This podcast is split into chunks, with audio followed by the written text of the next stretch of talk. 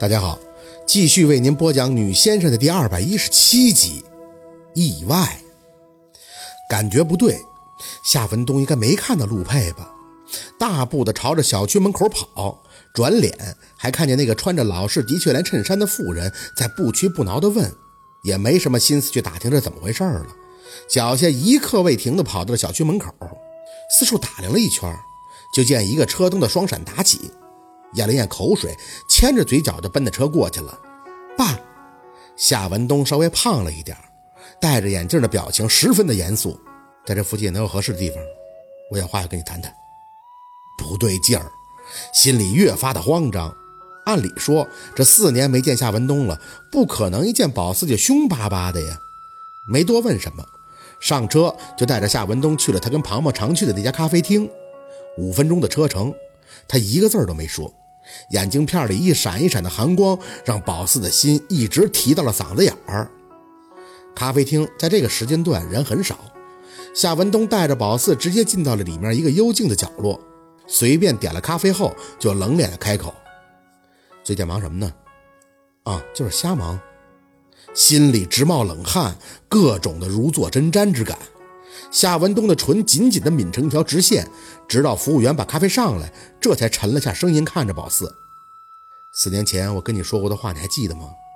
宝四看着自己眼前的咖啡，不去看他，嘴里胡乱的哼哼的应着：“哪句呀？”啪嗒一声，夏文东把咖啡勺没什么耐心的扔到了杯子里，上身僵硬的看着宝四：“看来我曾经跟你说的话你都忘了，你忘了我嘱咐过你不要跟陆二有来往，是不是？”四年前就吃过他的大亏，人生都差点被他给毁了。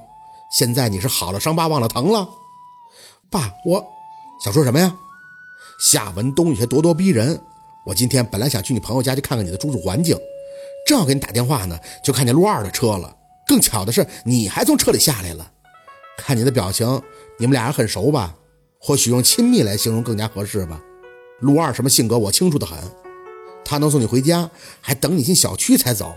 你告诉我，这不是情侣间的打法是什么？你从老家回来才多长时间呀？你们就在一起了？怎么就这么寸呢？宝四看着夏文东解释：“不是我跟陆佩，你要说什么？”夏文东满脸的失望。宝四，我就问你，你们是怎么碰到一起的？你妈知道你的事儿吗？不知道吧？她要是知道，她都得气死。那是你们的事儿。宝四急了。你们之间的矛盾跟我和陆佩有什么关系啊？再说你要跟沈明雅没事我妈也不能生沈明雅的气。夏文东脸青的厉害，所以你是怪我了？宝四真不知道怎么说了。四年都没见了，谁想跟自己的爹这样啊？爸，我不是。你先听我说。夏文东控制了下情绪，看着宝四，我不管你跟陆二是怎么接触上的，但是你们俩是没有可能的。这些年我经常去国外。也特意去看过他几回，那花天酒地的，他什么不玩啊？他妈都管不了他，你知道吗？我不否认陆二遗传了他父母做生意的基因，但是他那个人阴晴不定啊，年纪不大就成精了，你跟他搞在一起干什么呀？见宝四还要张口，夏文东抬手示意让他说完。如果但凡有一点可能，爸爸都会祝福你的。可是陆二真不行，你跟他在一起的结果就是伤害呀。说着，夏文东很感触的样子。卢二的生长环境，他的朋友，哪个拎出来不是家里有些能耐的？他们哪个人不会玩啊？什么样的女人他没见过？爸爸是男人，也知道我女儿长得很漂亮。宝四啊，我跟你说实话，他要是对你有意思，那他就是想新鲜新鲜。你这么下去，就是毁了你自己，知道吗？宝四是真不知道要说什么了，为卢二辩解。那夏文东的话就更没个头了。你们俩现在到什么程度了？刚认识没多久。夏文东点头，失望满满。哎，我一直觉得我女儿聪明伶俐，想不到也逃不出世俗的诱惑。你要是缺钱，爸爸可以给你，家人不会伤害你，但是陆二会的。爸，你听我说完。夏文东揉了一下眼镜卡的鼻梁，看着宝四继续开口。陆二呢，有个内定的未婚妻，这事儿你不知道吧？未婚妻？夏文东发出一笑音，哼，也可以说是他妈给他选的，美籍华人，花样滑冰运动员，你可以在网上查一下，中文名字叫安瑞，大概比你大两岁吧。奖牌之类的数据你可以自己去看。他还是个国际亲善大使，特别热衷于慈善活动。沈明雅倒是十分喜欢他，去国外的时候再忙都会抽时间跟他见个面。等他明年退役，沈明雅就会给他们安排婚期。宝四，爸爸说的清楚明白吗？宝四半低着头掩饰着情绪，想起周峰的说过的话，他对陆二讲美国的那个，陆二说他忘了，原来还真有这么个人。沈明雅最欣赏的就是运动员，也跟我说过，运动员的身上都有一股永不言败的运动精神。安瑞的成长环境很单纯，很枯燥严苛，而这又恰恰是沈明雅最想要的。他讨厌背景以及成长经历复杂的女孩子，况且在安瑞的身上还有那么多的荣誉，你懂我的意思吗？宝四垂着眼没看夏文东，你说了半天都只说沈明雅的意思，那陆佩的意思呢？他跟他熟吗？夏文东的声音顿了一下，停了几秒才回：“那根本就不重要。”宝四的心倒是放了，沈明雅的意思他懂，可宝四又不在乎他。这种例子，随便翻翻庞庞爱看的小说，那就不胜枚举。这有什么的呢？宝四，爸爸相信你是个懂事的孩子。我不希望我的女儿跟陆二有什么牵扯，我只是希望你这一生啊平淡幸福。你明白我的意思吗？我明白。看着夏文东的脸，想了想，还是跃起笑脸看向他。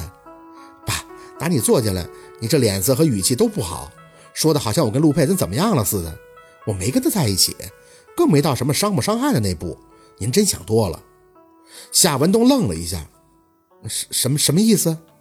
爸，我出山了呀。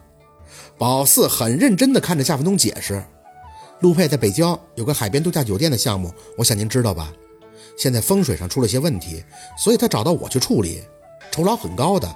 今天下午才去看的，打算明天签合同呢。”夏文东凝眉：“他怎么找到你的呢？”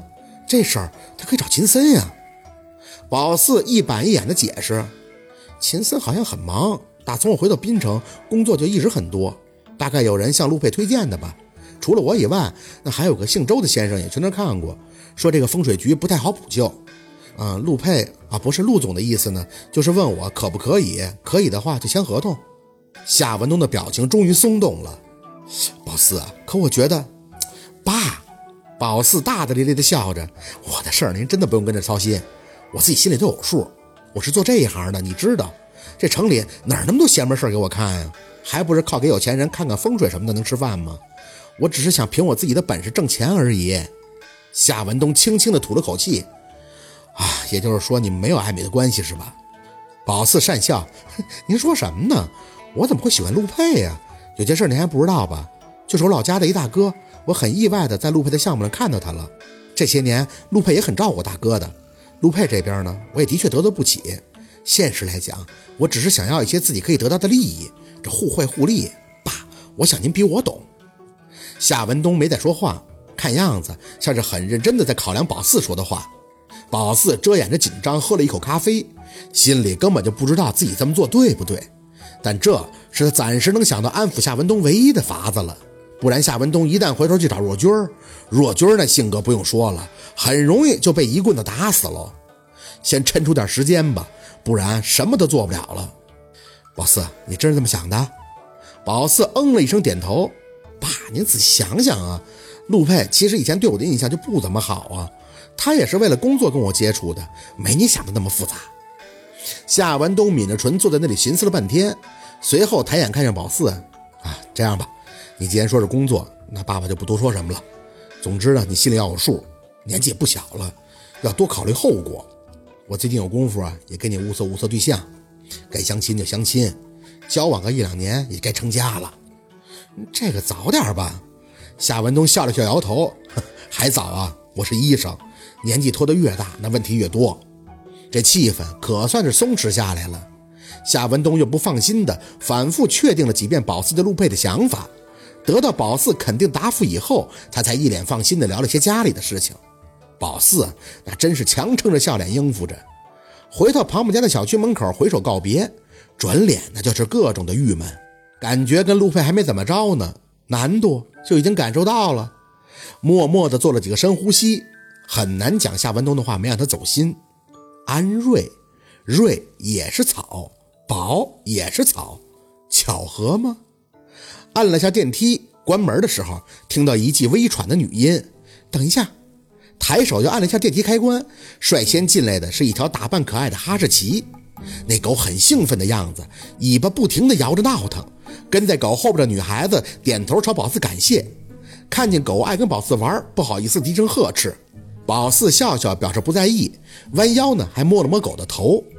我家也是养狗的，身上有它熟悉的味道，所以狗狗都愿意亲近的。